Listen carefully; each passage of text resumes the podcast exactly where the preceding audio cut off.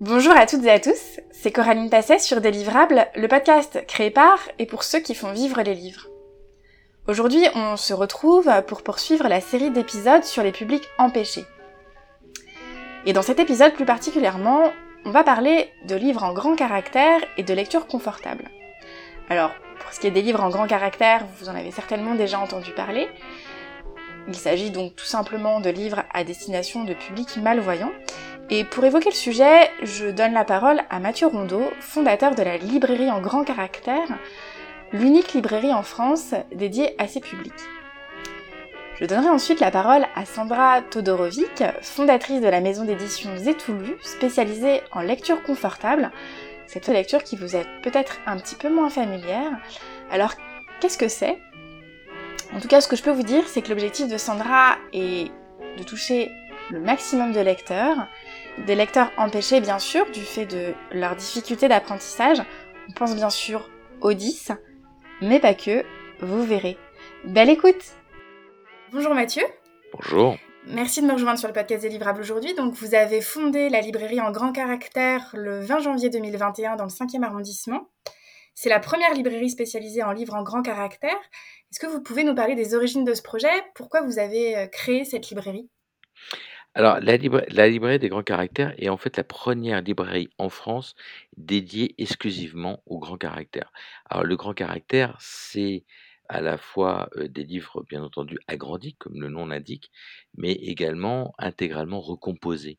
Ce sont des livres dont les polices de caractère ont été changées. Les interlignages, l'espacement entre les mots, entre les lettres sont optimisés et ils ont été imprimés sur des papiers légèrement ivoire, très opaques et sur des impressions très contrastées.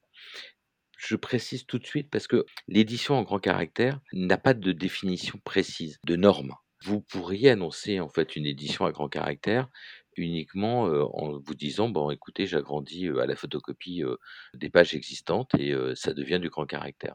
C'est pas le cas. C'est vraiment en fait un travail de maquette, de typographie qui est très important en fait pour que les personnes en fait malvoyantes. Ça m'amène à une autre question, c'est que vous dites qu'il y a une définition qui, qui est assez vague. Qui n'est pas du tout précise, ouais, tout à fait. Du livre en grand caractère. Quel est le public, quelle est la cible précisément de ces livres en grand caractère? Vous parlez de public malvoyant. Ça recouvre qui? Les la, le, Ce qu'on appelle le public malvoyant, enfin les, personnes malvoyantes, ce sont des personnes qui ont un handicap, hein, tout bêtement, hein. Euh, donc mmh. euh, des problèmes de vue, des troubles cognitifs, des difficultés d'apprentissage, ce genre de le, grand caractère en fait s'adresse à donc c'est des gens qui sont empêchés en fait dans la lecture. À l'origine, le grand caractère, ça existe à peu près depuis une, quarantaine d'années, hein, et au fur et à mesure, il a évolué.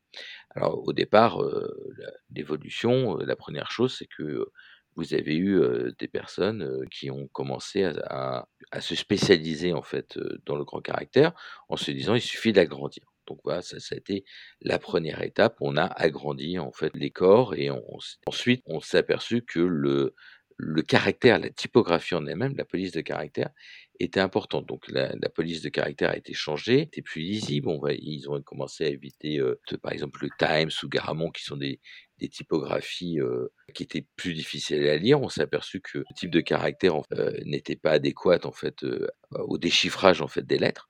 ensuite, ils se sont aperçus que pour déchiffrer bien les lettres, il fallait bien les espacer. Ils ont ensuite vu certaines pathologies, puisque par exemple des maisons d'édition comme à vue d'œil ou voir de près ont commencé à faire des tests. Il y a à peu près 5 à 6 ans, ils ont commencé à, à, faire des tests sur des malvoyants, sur à peu près 950 malvoyants avec des pathologies différentes. Et ils se sont aperçus que l'interlignage était important, que l'espacement donc entre les mots et entre les lettres était, très important. Voilà. Il y a une, une évolution il y a à peu près deux ans avec la création d'une police qui s'appelle Luciole, qui est une police en fait spécifique en fait à la malvoyance. Arrive la création de la librairie il y a maintenant 18 mois et on a établi des critères de sélection à partir de toutes ces données, c'est-à-dire à la fois à partir des recherches qu'avaient fait les éditeurs, mais également avec l'aide en fait du créateur de, de la police Luciole pour tout ce qui est la partie typographique pure. Donc à partir de là, on a nous déterminé des critères de sélection qui ont permis en fait après à des maisons d'édition comme Passiflore, par exemple, qui est dans le sud-ouest de, de, la France, aux éditions Palémon, qui ont créé en fait une collection, ce qu'ils appellent Palémon Vision, qui est une collection à grand caractère. Il y a une maison de, de spiritualité qui, a, qui se lance là-dedans. Il y a vraiment une évolution au fur et à mesure, et surtout la prise de conscience de beaucoup d'éditeurs que le, le, grand caractère, en fait, pour, pour les personnes qui sont empêchées de la lecture. Et comment vous expliquez qu'il n'y a pas eu de librairie avant? Il ne faut pas oublier que l'édition à grand caractère, c'est une micro-édition, c'est des très petits tirages. L'économie, en fait, n'est pas sur la vente en direct pour les personnes malvoyantes, mais l'économie se, repose sur la vente auprès des, bibliothèques et, des médiathèques. Donc ça, c'était déjà un, un autre problème. Et après, c'est une démarche totalement militante. Il ne faut pas oublier qu'il n'y a pas d'aide, il n'y a rien. Donc, on n'est pas du tout associatif. Hein, c'est une vraie librairie qu'on a créée. Et on l'a créée en fait grâce à deux éditeurs, qui sont donc Voir de près et à vue d'œil, qui nous ont confié leur fonds, qui représentait à l'époque à peu près 600 exemplaires, enfin 600 titres, pardon, dans la librairie. C'est ce qu'on a proposé au départ. Euh, au bout de 18 mois, avec l'arrivée d'autres maisons d'édition, on a maintenant euh, plus de 900 titres. D'accord. Alors, c'est dérisoire par rapport à une librairie euh, standard. Une librairie standard, elle va proposer entre 3000 et, et 6000 titres, du livre de poche, du, grand, format, du beau livre, etc. Là, en fait, on est, on est sur des éditions qui sont, qui sont très réduite. il y a à peu près une, on va dire entre 150 et 200 nouveautés par an.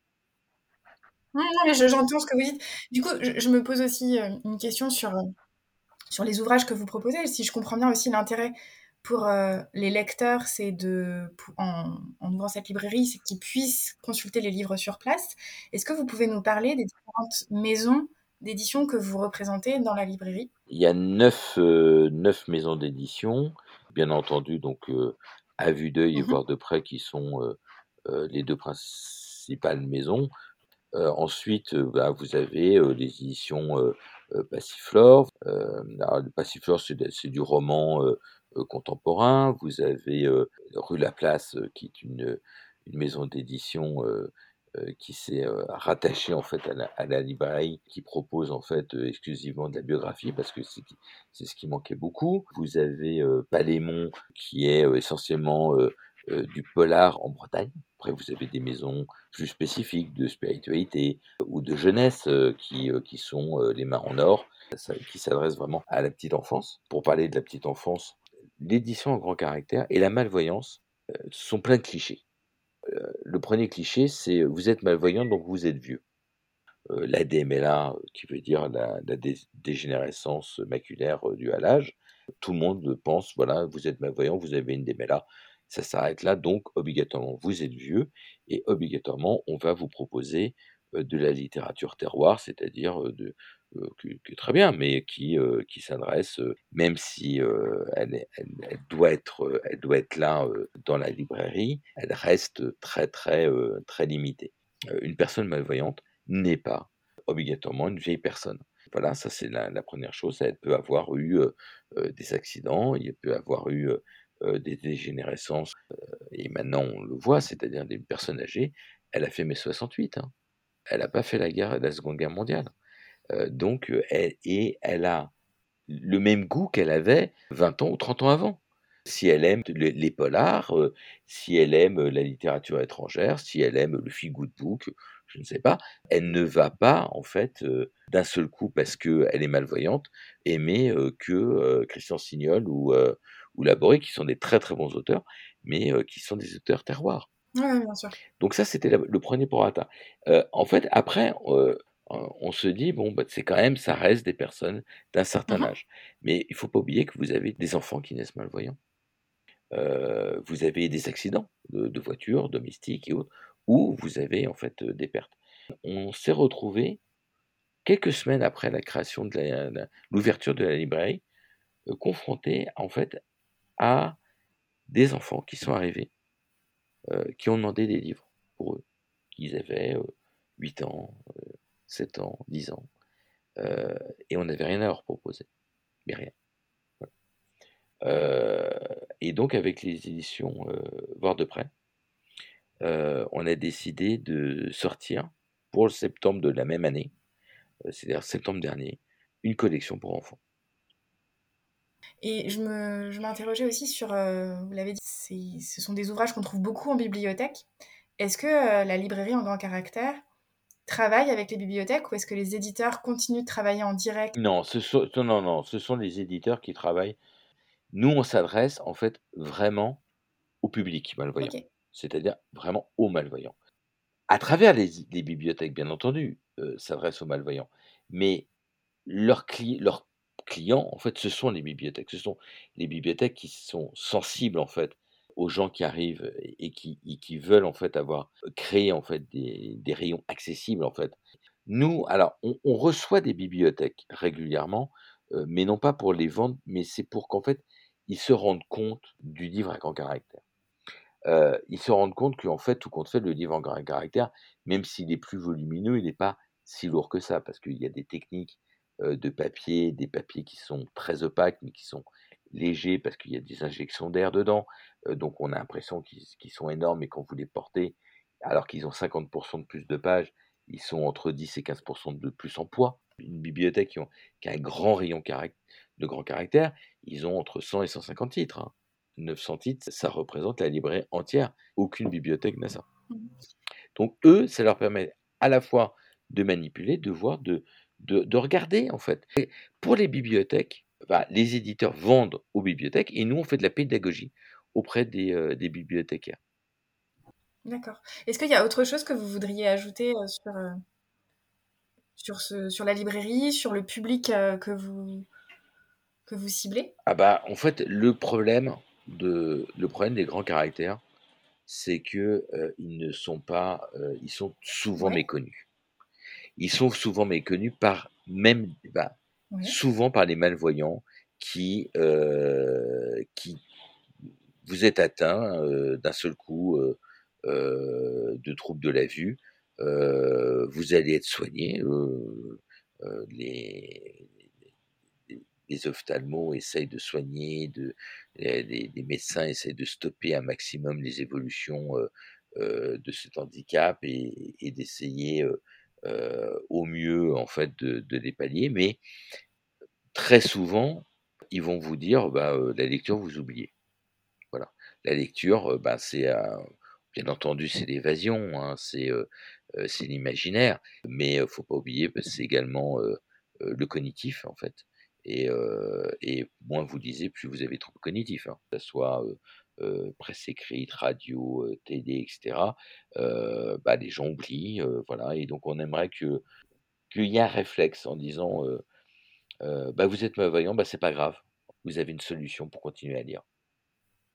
Il faut que ce réflexe un jour arrive. C'est, c'est mmh. énormément de pédagogie, c'est énormément de communication, etc. La librairie sert en partie à ça, également pour, pour le grand caractère. Bah, merci beaucoup Mathieu. Je vous en prie. Merci, au revoir. Bonjour Sandra, merci de me rejoindre sur Délivrable aujourd'hui. Donc vous avez créé les éditions Zétoulu fin 2017 une maison d'édition jeunesse nantaise indépendante spécialisée en lecture confortable.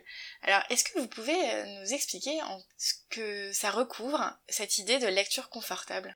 Alors la lecture confortable, c'est une police d'écriture euh, spécifique qui nous est propre, sur laquelle j'ai pu travailler avec des orthophonistes, des enseignants, et étant moi-même dyslexique, dyspraxique, j'ai mis en place toutes les petites choses qui m'ont aidé pendant des années, pendant ma scolarité, mais encore aujourd'hui à 50 ans. C'est aussi des interlignes plus larges pour euh, ne pas faire ce qu'on appelle tricoter, c'est-à-dire que euh, l'œil passe d'une ligne à l'autre, des espaces plus grands entre les mots, donc plus prononcés, pour que euh, justement on puisse distinguer la fin du premier mot du début du deuxième, parce que quand il y a beaucoup moins d'espace, un dyslexique ou quelqu'un qui a des problèmes cognitifs ne verra que des signes alignés et devra faire ce travail de savoir où est la fin d'un premier mot et le début du second. C'est aussi une ponctuation qui est mise en valeur pour certaines lettres aussi en couleur. Je m'explique. La première de majuscule est en gras et en couleur. La dernière de ponctuation en gras et en couleur. Ce qui va permettre à la personne de bien distinguer le début de la fin de sa phrase, mais aussi tout le chemin et l'effort à parcourir. Et entre, s'il y a une virgule, cette virgule ne sera que graissée et non pas mise en couleur. Est-ce que vous pouvez nous parler des publics auxquels s'adressent vos ouvrages? Alors, j'ai envie de vous dire que euh, le, livre est un vecteur de communication et donc euh, dans lecture confortable, il y a confort et que mes livres sont pour tout le monde dans un premier temps, donc euh, accessible à n'importe quel lecteur qui verra juste que c'est très aéré et après ils sont réellement adaptés et donc pour toucher un public qui a des difficultés, donc tous les lecteurs euh, dyslexiques, les primo-lecteurs aussi, ceux qui débutent la lecture qui ont ou non des difficultés à se mettre dans l'apprentissage de la lecture, au TDAH, au TDA, aux troubles de la sphère autistique. Et récemment, je me suis rendu compte aussi que les personnes qui commençaient à un petit peu vieillir et à perdre leur acuité visuelle étaient très à l'aise si on prend l'exemple de la dyslexie, certains enfants vont avoir du mal à distinguer les lettres, à les visualiser, d'autres vont les confondre. Vous avez aussi parlé de tricotage il y a des disparités finalement dans les difficultés d'apprentissage. Comment on répond à ces disparités-là? Effectivement, dans, dans la dyslexie, il y a plusieurs dyslexies. La dysorthographie, la dysgraphie, dyscalculie, comme moi, la dyspraxie aussi. Et donc, il faut imaginer une table de mixage et on va pousser certains curseurs. Donc, on n'est jamais 10 quelque chose tout seul, on a toujours plusieurs dyslexies qui se mélangent et bien souvent un trouble associé. Donc ça peut être un trouble de l'hyperactivité ou autre. Et donc, il faut pouvoir effectivement toucher un maximum de personnes, et c'est le travail qui a été fait avec euh, ZTL et Toulu. Quand vous parliez des gens qui confondent les lettres, on pense souvent que la dyslexie, c'est confondre le B, le D, le P, le Q mais c'est faux, c'est vrai et faux puisqu'il y a aussi le A et le E. Donc dans beaucoup de polices d'écriture, vous allez avoir un A type arrobase et quand on le tourne, quand on est dyslexique, ça devient un E. Et, et c'est là où ça pose problème avec certains, certaines typographies. Voilà. Donc on s'adapte en fait. Dans la police d'écriture, c'est pareil, le i a repris une tête et un pied. Alors ça, ça peut paraître juste joli, mais pas du tout en fait. Ça, ça aide énormément puisque on ne va plus confondre un I majuscule bâton d'un L minuscule. Donc quand on a un mot comme euh, Ilona ou illustrateur où on a trois bâtons à la suite, c'est hyper confortable d'avoir le premier qui a sa tête et son pied et qu'on distingue finalement comme étant le I et non pas euh, un énième L ou autre. Donc l'idée, si je comprends bien, c'est d'éviter les confusions et les associations erronées entre les lettres. Exactement. Depuis la, nuit des temps, on a tendance à, tout compliquer, à rendre les choses, euh, à les mettre dans des cases, à essayer d'être de plus en plus euh, spécifique sur quelque chose, et du coup on en oublie la simplicité. Avec ZTL Zetoulu, l'idée c'était vraiment ça, c'était d'aplanir les difficultés, de reprendre la base de la base et euh, de faire ensemble que tout soit le plus simple. Si c'est simple, bah, c'est accessible à tout le monde et au plus grand nombre. Quand vous avez lancé vos premiers ouvrages en 2017, vous avez adressé donc trois sondages, si je me souviens bien, euh, aux familles, aux enseignants et aux orthophonistes. Quelles ont été vos, principales questions et vos principaux apprentissages? Ces questions étaient orientées pour identifier les problèmes que chacun rencontrait. Donc euh, la mère de famille qui a une, sur sa fratrie un enfant qui débute la lecture, un qui est dyslexique, un qui est hyperactif, cherche des livres qui vont avoir telle ou telle qualité. Les orthophonistes, avec eux, c'était euh, de trouver des ouvrages qui soient avec une typographie assez grosse, assez large, mais avec un contenu intéressant pour un gamin de 10 ans, et ne pas lui proposer un album euh, parce que un album euh, pour euh, petit de 4 ans est écrit gros, mais le contenu ne va pas plaire à celui qui en a 10. C'est ce genre de souci-là, mais aussi d'allier encore une fois plusieurs pathologies ou plusieurs handicaps ou plusieurs difficultés et puis avec les enseignants, alors là, c'était vraiment de trouver une police euh, d'écriture qui soit lisible par tout le monde, puisque dans une classe, il peut y avoir différents niveaux de lecture, mais aussi des enfants qui arrivent euh, d'autres pays et qui ne lisent pas la même, euh, la même écriture. Vous nous parlez du coup du, du choix de police d'écriture que vous avez fait? Et ben du coup c'est la police zétoulienne. c'est euh, on a concocté, euh, on est allé chercher effectivement les choses qui aidaient. Euh, alors je, je, vais faire des grandes lignes, hein, mais les personnes qui ont des troubles de la sphère autistique, en fait, aiment les choses qui sont très rondes, qui n'ont pas d'angle, qui ne sont pas aiguës, qui ne vont pas agresser. Donc on a cherché déjà une typologie qui était assez ronde. Ensuite, les personnes comme moi, dyslexiques, qui vont avoir un problème sur les lettres qui tournent, comme je vous le disais, le A, le E, le N, le U, le P, le Q, etc. Donc on a cherché des lettres où le A a repris un beau ventre, c'est un, A bien gourmand, de façon à ne pas confondre avec, comme je vous le disais tout à l'heure, un A avec un E. On a aussi euh, rajouté euh, des empattements sur, sur certaines lettres. Voilà, c'est ce genre de choses. Et ensuite, la police, on l'a un petit peu agrandi, on l'a un petit peu élargi, de façon à ce que ce soit lisible aussi par euh, d'autres troubles cognitifs. Ok, donc c'est une police d'écriture que vous avez créée, si je comprends bien. Ouais, ouais, ouais. Elle est propre, elle est propre à ZTL. On peut la, on peut la reproduire hein, sans aucun problème. Et, au-delà de la police d'écriture, quels ont été les principaux apprentissages auprès des familles, des enseignants et des orthophonistes que vous avez rencontrés?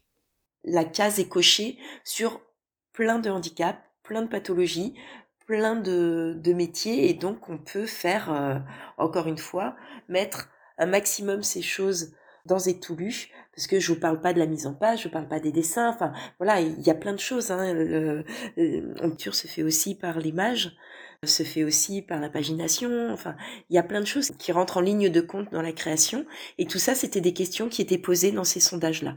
Ok, bah donc justement, ça m'intéresse de ne pas parler que de typographie. Vous avez ajusté d'autres choses, euh, j'allais dire sur le, le, paratexte, tout ce qui et autour du texte dans, l'ouvrage Oui, tout à fait. En fait, euh, avec les illustrateurs, c'est un vrai travail de venir soit en complément du texte, soit d'asseoir complètement ce qui est dans le texte. Donc on prend un parti pris ensemble pour voir comment on va travailler l'ouvrage. Donc tous les étoulus, il y, en a 20 euh, au catalogue actuellement, tous les étoulus ont été travaillés spécifiquement en fonction du message qu'on voulait passer. Encore une fois, de par l'illustration, mais aussi de par la mise en page. Donc, dans les livres, l'image sera toujours à gauche, le texte toujours à droite, et ça va nous permettre aussi, sur certains, on va aligner le texte, sur d'autres non. Sur les livres de poche, on a mis une marge beaucoup plus grande pour bien aérer. Il y a plein de choses qui ont été mises en place dans ce sens-là. Sur l'illustration, j'ai aussi un comité de lecture. Donc on pense toujours comité de lecture sur l'écriture, hein, sur le texte, mais j'ai aussi un comité de lecture sur l'image, parce que, encore une fois, l'image est une lecture et que ça aide énormément, et qu'on n'a pas tous la même vision. D'autant plus que l'artiste, lui, quand il reçoit le texte, son imaginaire se met en place, mais hum, son imaginaire peut ne pas correspondre à l'idée que s'en fait le lecteur dyslexique ou le lecteur autiste. Donc on va travailler sur ça. Justement, vous, vous parliez des ajustements texte-image pour adapter vos ouvrages euh, à vos différents publics. Est-ce que ça demande euh, un travail éditorial spécifique? Est-ce que euh, les échanges auteurs-illustrateurs chez les étoulus sont spécifiques de ce fait-là? Oui. Oui, complètement. En fait, je reçois beaucoup de manuscrits et dans les manuscrits, je vais me rendre compte qu'il y a des gens qui instinctivement vont écrire plus alors j'allais dire plus facilement c'est c'est pas c'est pas le bon terme mais ou en tout cas leur écriture va être mieux reçue mieux perçue par un public empêché et du coup comme je le suis déjà je vais être beaucoup plus sensible à ce type d'écriture Et puis derrière, une fois que j'aurai sélectionné le texte qui, bah voilà, qui m'a plu, qui m'a fait écho, que je saurai défendre dans ma maison d'édition parce que il va me permettre aussi d'amener des discussions avec le lecteur ou euh, d'être vecteur encore une fois d'échanges où on va pouvoir rajouter des petites choses euh, en complément pour apprendre, bah, pour gagner en savoir et, et informer. Et bien après, on va retravailler avec l'auteur sur la rythmique, de ces phrases sur euh, la ponctuation. Il y a des auteurs qui aiment beaucoup mettre plein de virgules. Mais il faut savoir qu'une phrase à virgule, une phrase à compartiment, pour un dyslexique, c'est très compliqué. Donc euh, quand on a des fois 3-4 virgules dans une phrase, je vais demander à l'auteur de retravailler cette phrase en disant, ben voilà, si tu as mis des virgules, c'est que tu as plusieurs idées, reformule tes idées sur des phrases plus courtes. Donc on a travaillé comme ça euh, sur l'illustration. J'ai Servane Le Goff qui est illustratrice et qui est très présente qui nous aide régulièrement et euh, sur l'écriture, chaque auteur a vraiment retravaillé dans ce sens-là. Après, ils me disent que c'est très intéressant parce que ça les fait travailler d'une autre façon, mais ça, les, ça leur fait voir aussi le lectorat d'une autre manière. Et eux, ce qu'ils ont envie, c'est d'être lus par tout le monde. Donc, euh, ils sont très contents d'avoir eu cette expérience.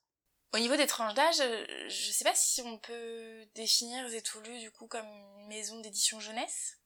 Ben, on ne peut plus, ouais, on peut plus. En fait, effectivement, au départ, euh, la première euh, collection était de 13 ouvrages, et ces 13 ouvrages allaient de 2 à 12 ans. Alors on va dire, mais à 2 ans, on lit pas. Ben, je suis d'accord avec vous, on va lire l'image, on va feuilleter, mais on n'a pas une lecture euh, de compréhension, de, de, décryptage.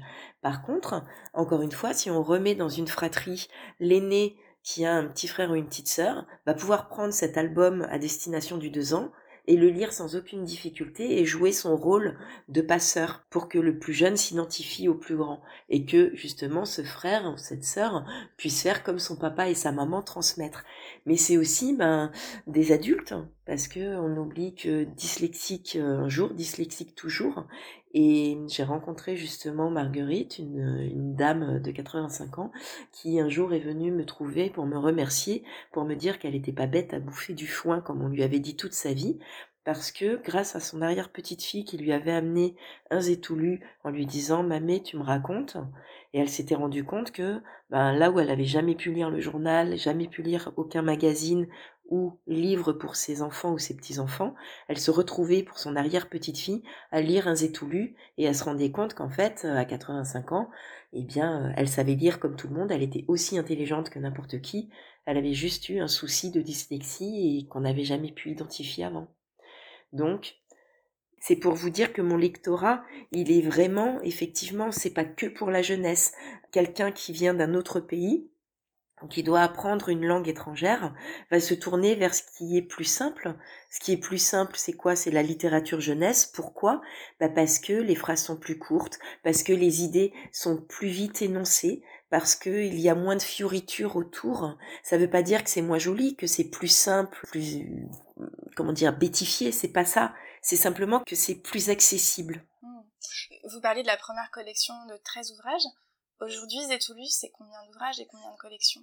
Alors, c'est 20, 20 titres aujourd'hui, une collection classique avec euh, quatre titres qui m'ont été demandés en fait par le par l'éducation nationale, hein, par les enseignants, les, les fables de La Fontaine qu'on étudie durant toute sa scolarité mais aussi dans les études euh, supérieures.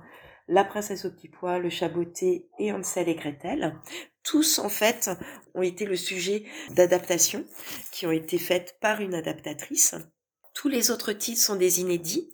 Dans ces inédits, jusque-là, donc comme je vous le disais, la première session allait jusqu'à 12 ans. On a augmenté notre lectorat avec Crampouès qui est un livre fantastique euh, puisque le fantastique est étudié en quatrième, troisième.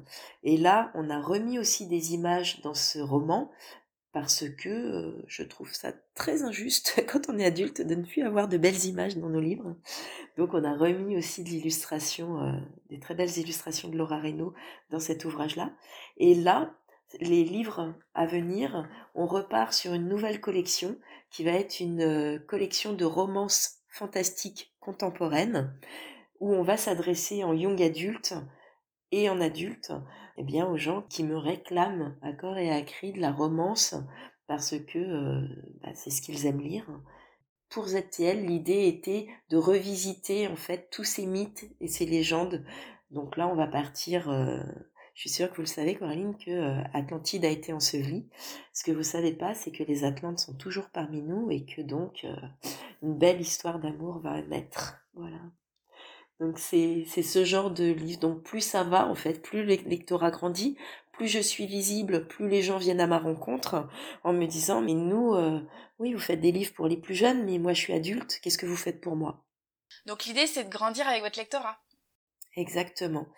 L'autre parution à venir, c'est euh, L'espoir en bandoulière. C'est un livre avec euh, Grégoire Valencien qui a déjà fait toute la série des Jules et Sarah dans le catalogue. Et là, un, roman qui, va être assez copieux, donc comme quoi on peut être euh, dyslexique et avoir des difficultés et lire un vrai gros roman euh, grâce aux aménagements qui sont faits. On sera sur la thématique de la guerre 39-45 à Nantes avec notre héroïne, donc une jeune fille de 15 ans, Suzanne, qui a un, handicap physique et comment ça s'est passé pour elle durant cette guerre en étant une jeune fille handicapée et avec tous les bombardements que l'on connaît euh, sur l'histoire de 1943 à Nantes. Voilà. C'est intéressant aussi de voir que, que les ouvrages que vous proposez ne se cantonnent pas à un sujet, ne se cantonnent pas à une tranche d'âge ou à un, public empêché finalement. Non, alors moi je grandis, euh, je grandis avec la maison. Quand je dis je, c'est ZTL, mes auteurs, les illustrateurs, l'équipe, le comité de lecture, parce que le comité de lecture m'en a réclamé aussi, ils grandissent. Hein. Mon comité de lecture, pour vous préciser, il est constitué d'enfants empêchés, d'enfants non empêchés, d'adultes empêchés, non empêchés, d'orthophonistes, d'enseignants, de stagiaires qui sont passés chez ZTL. Donc, il y a un peu plus de 100 personnes dans le comité de lecture. Et donc, forcément, j'ai aussi ceux qui, qui au début lisaient les Jules et Sarah, des romans policiers qui sont plutôt sur 9-12 ans, et qui me disaient mais, mais maintenant euh, tu fais quoi pour moi? Voilà, donc je réponds aussi à mon comité de lecture et à ce lectorat-là. Je réponds aussi aux enseignants. Je réponds aussi, quand je suis sur les journées nationales de la dyslexie, aux jeunes gens qui viennent et qui ont 16-20 euh, ans et qui me disent je cherche des livres, des romances, euh, de la dystopie, de l'uchronie, est-ce que vous avez ça? Voilà, donc je, je cherche et je m'adapte. Oui, à la fois pour euh, rendre la lecture accessible et en même temps pour répondre au goût des lecteurs, ce qui est quand même euh, indissociable. C'est ça. Et puis aussi, moi, ce que j'ai envie d'amener, ma, source première, qui était euh, ben, que le livre puisse être un, un, vecteur de communication et puisse justement être un véritable échange et que, euh, ben, par exemple, au collège, le gamin qui a l'habitude de dévorer les bouquins et qui passe sa vie dans le CDI puisse euh, dire à son meilleur pote qui, lui, a des difficultés, attends, celui-là, je l'ai lu et franchement, tu peux y aller, il est en lecture confortable, lance-toi. Et que derrière, ils puissent avoir un véritable échange sur une thématique qui sont de leur âge, l'amour, sur euh, la contraception, mais aussi sur euh, bah, la guerre actuellement, sur euh, voilà tout ça, c'est ce que j'ai aussi envie d'amener. Ce sont des faits d'actualité. Dans Jules et Sarah, on est sur le trafic animalier. Ben oui, le trafic c'est quand même le troisième plus gros trafic mondial. Donc c'est pas neutre, c'est quelque chose qui nous qui nous concerne au quotidien. Dans le troisième opus, on est sur la fonte des glaces en Antarctique avec ce qui se passe, le réchauffement climatique, et là, ce qu'on a encore vu aux actualités avec la fonte d'un glacier en Italie, on y est. Hein, donc, il, faut que ça fasse écho, en fait. Il faut que ça suscite du questionnement. Si je me concentre juste sur la population dyslexique, on estime qu'elle représente quand même 8% de la population française. Euh, c'est quand même conséquent. Et quelle question ça pose pour vous pour démocratiser la lecture confortable? Alors je vais, je vais juste reprendre euh, ce que vous venez de dire, euh, qui est vrai, c'est que 8% de la population est dyslexique. En fait, il faudrait rajouter 8% de la population détectée sur les 20 dernières années est dyslexique.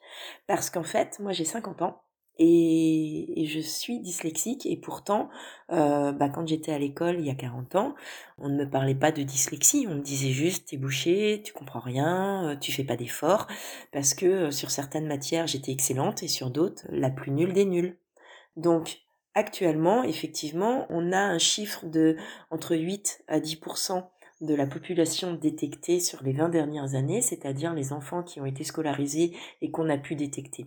Sur votre question, ce qu'amène la lecture confortable, et encore une fois, ZTL est la seule maison d'édition à le faire.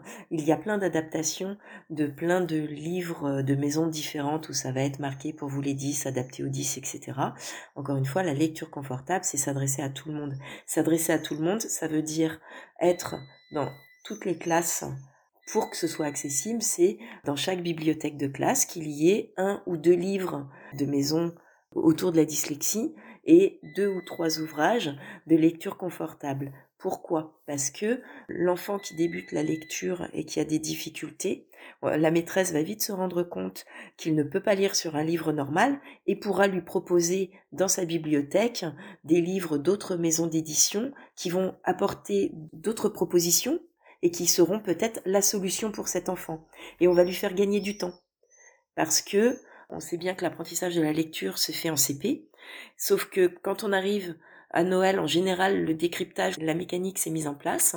Quand on arrive en juin et que l'enfant n'est toujours pas installé dans sa lecture, on va dire, oh, bah, il préfère les chiffres, il préfère autre chose, il s'y mettra en CE1. Ben, peut-être pas, parce que il a déjà peut-être une difficulté et que ce serait bien qu'on l'identifie au plus tôt et qu'il ne traîne pas en gros ses casseroles jusqu'à la fin du CE1 pour qu'on alerte et qu'il y ait une mise en place orthophoniste pour que les choses soient réellement adaptées avec un, PAP sur le CE2. Pourquoi? Bah Parce que l'enfant, pendant ces trois années, aura vu les copains y arriver et ce sera, lui, dévalorisé, aura perdu confiance. Donc, dans les choses à mettre en place dont vous me parliez, pour que ce soit démocratisé, pour que ce soit accessible, pour moi, l'idéal, ce serait ça.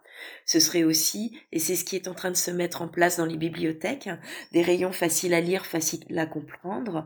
Et donc, dans ces rayons, on va retrouver des livres en gros caractères, des livres en braille, des livres pour les dyslexiques, etc. Mais encore une fois, ce qui est dommage, c'est que ce soit des livres pour, alors que pour moi, un livre, il est pour tout le monde et, non pas euh, spécifique à quelqu'un parce qu'on recrée des cases, on recrée des étiquettes. Ça fait 50 ans que je me bats contre mes étiquettes. Je suis une femme, je suis dyslexique. Tout ça, on, le voit, on le côtoie, comme si ça rassurait les gens de devoir mettre tout dans des cases. Eh ben moi, je suis du hors case. Et, je le revendique et, et, je suis sûre que si tout le monde faisait un petit peu du hors piste et du hors case, eh ben le monde s'en porterait beaucoup mieux. Ça c'est mon petit côté militant, pardon.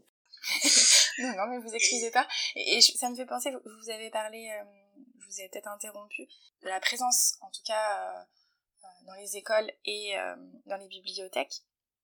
J'imagine du coup que ça pose des questions de médiation.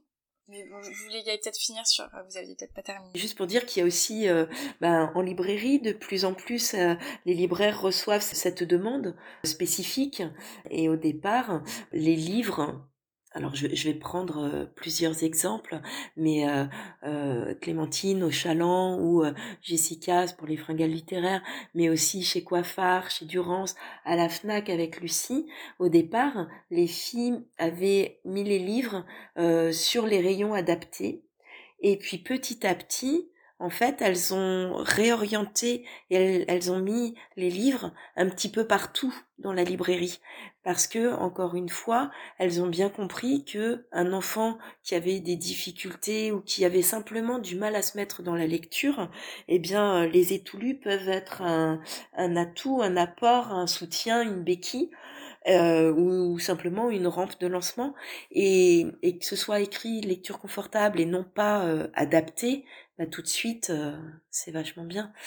Voilà. Donc les libraires, en fait, sont aussi des, des vecteurs dans ce sens-là. Euh, elles aident à ça parce que euh, bah, elles, elles ont aussi envie de partager leur passion qui est le livre et, la lecture, bien évidemment. Donc ça, c'est chouette. Donc la médiation se fait aussi dans ce sens-là, se fait aussi par, bah, par tous les, par tout le monde, j'ai envie de dire. Voilà, c'est autour de vous, quelqu'un est dyslexique, euh, bah, vous pouvez lui en parler. Quelqu'un a du mal à se mettre dans la lecture, vous pouvez lui en parler. Votre, votre tante est, enseignante, vous pouvez lui dire que cette proposition existe. Encore une fois, je ne dis pas que ZTL est la solution. Je dis que ZTL est une proposition qui peut aider beaucoup de personnes. Et puisqu'on parle de médiation, je crois que vous intervenez dans les collectivités. Exactement. Je, de plus en plus, en fait, j'interviens, euh, ça c'est très rigolo, le midi, entre midi et deux, dans les écoles, où les enseignantes, pendant qu'elles sont en train de déjeuner, me demandent euh, de les débriefer sur, la dyslexie, sur ce que c'est, comment elles peuvent aider, parce que dans leur classe, elles se rendent compte que euh, de plus en plus, elles ont trois, quatre, cinq enfants atypiques, donc qui vont avoir des troubles de l'attention, mais aussi de la dyslexie, et que elles peuvent avoir trois dyslexiques complètement différents dans leur classe et comment s'adapter. Donc on va pouvoir discuter de ça et le temps de midi, c'est le temps où, euh, où on peut capter le plus d'enseignants. Et donc elle m'invite régulièrement sur ce temps-là. J'interviens aussi énormément en bibliothèque sur ce qu'on appelle un café discutons. Donc voilà, je viens, j'explique euh, qui je suis, mon parcours, parce que j'ai eu plusieurs métiers derrière moi. Hein. Je suis une ancienne blouse blanche. Pareil, à l'hôpital, le livre était pour moi un vecteur de, de passage, de relais, d'intimité aussi avec le patient. Donc en bibliothèque, les gens qui vont venir vont être autant des enseignants que d'autres bibliothécaires qui vont vouloir se renseigner pour pouvoir mieux conseiller leurs adhérents. Ça va être des libraires, ça va être des papas, des mamans, mais aussi des grands-parents qui euh, se rendent compte que à leur niveau, ils peuvent aider leurs petits-enfants. J'interviens aussi dans les groupes d'alphabétisation. J'interviens sur euh, les journées nationales 10 voilà. Puis après, la médiation, elle se fait aussi par les auteurs et les illustrateurs quand ils font des ateliers en classe. Là, je participe à Jeunes en, en librairie et on m'a fait intervenir dans des classes Ulysse, dans des classes SECPA. En fait, je parle le même, euh, la même langue qu'eux, donc ça se passe très bien en fait. Et en termes de commercialisation, vous vous êtes posé des questions? Sur le prix des ouvrages L'accessibilité, c'est aussi ça, non? Exactement. ZTL, moi, je, voulais que, que, les étoulus soient accessibles par le prix et par le contenu. Arrivant euh, du milieu social de l'hôpital, j'avais cette fibre de dire, euh, je vais faire tous mes livres à 5,50 euros pour que ce soit accessible par euh, le foyer qui n'a pas de revenus comme euh, celui qui en a. Et je ne voulais pas faire payer cette, euh, différence de travail éditorial à quelqu'un qui a déjà des difficultés. Et puis en fait, ben, ce n'est pas viable ce n'est carrément pas viable parce que les frais de port continuent d'augmenter, parce que avec ce qu'on voit actuellement, le prix de ma palette augmente aussi. Donc petit à petit, je suis aussi obligée d'augmenter le prix de mes livres pour faire face bah, au quotidien. Donc euh, je me demande jusqu'où cette escalade va être possible, sachant que je ne fais quasiment pas de marge. Mais par contre, voilà, tous mes auteurs, mes illustrateurs euh, ont leurs droits d'auteur, ont eu un avaloir. Tout le monde est payé sur, euh, sur la chaîne, mais, mais oui, le prix pose souci, d'autant plus que je ne suis ni diffusée ni distribuée parce que ma maison d'édition, comme vous l'avez dit, a quatre ans, dont deux années avec Covid, que d'un côté, je voulais voir comment je pouvais euh, avancer, progresser, donc me donner aussi ce temps de réflexion avant de partir euh, d'un côté ou de l'autre. Et, du coup, c'est quoi les, prochains enjeux pour Zetouli La visibilité être, euh, être de plus en plus visible, être de plus en plus accessible, être de plus en plus connu pour pouvoir aider. Mon objectif premier, c'est euh, aidez-moi à aider. Voilà, ça va être ça. Mais vu tout ce qui se passe actuellement, bah, l'enjeu va être de survivre à ce qui se passe et puis d'un autre côté de continuer à m'adapter à un lectorat qui grandit face aussi euh, à l'actualité grandissante. Je suis toute petite dans le paysage, donc ça veut dire aussi me faire entendre face aux plus grands, se rendre compte que ben oui, des grandes maisons, des grands groupes ont visibilité, ont cette notion de crédibilité, mais, mais regardez que l'édition indépendante fait un travail de fou et qui peut être parfois la solution que, que vous attendez. L'enjeu aussi, ça va être de travailler de plus en plus main dans la main avec les libraires pour être, encore une fois, le plus possible accessible de partout pour que chacun puisse trouver des livres adaptés. Merci beaucoup Sandra. Ben, merci aussi pour ce temps de parole, cette, euh, cette visibilité et puis cette euh, possibilité de, de faire connaître euh, la lecture confortable et tout ce qui l'accompagne. Merci beaucoup Coralie. Avec grand plaisir Sandra. Cet épisode touche à sa fin. J'espère qu'il vous a plu. N'hésitez pas à le partager autour de vous, à toutes les personnes vous pensez qu'il pourrait être utile. Merci pour votre écoute, merci pour votre fidélité. Je vous dis à dans deux semaines pour le prochain épisode.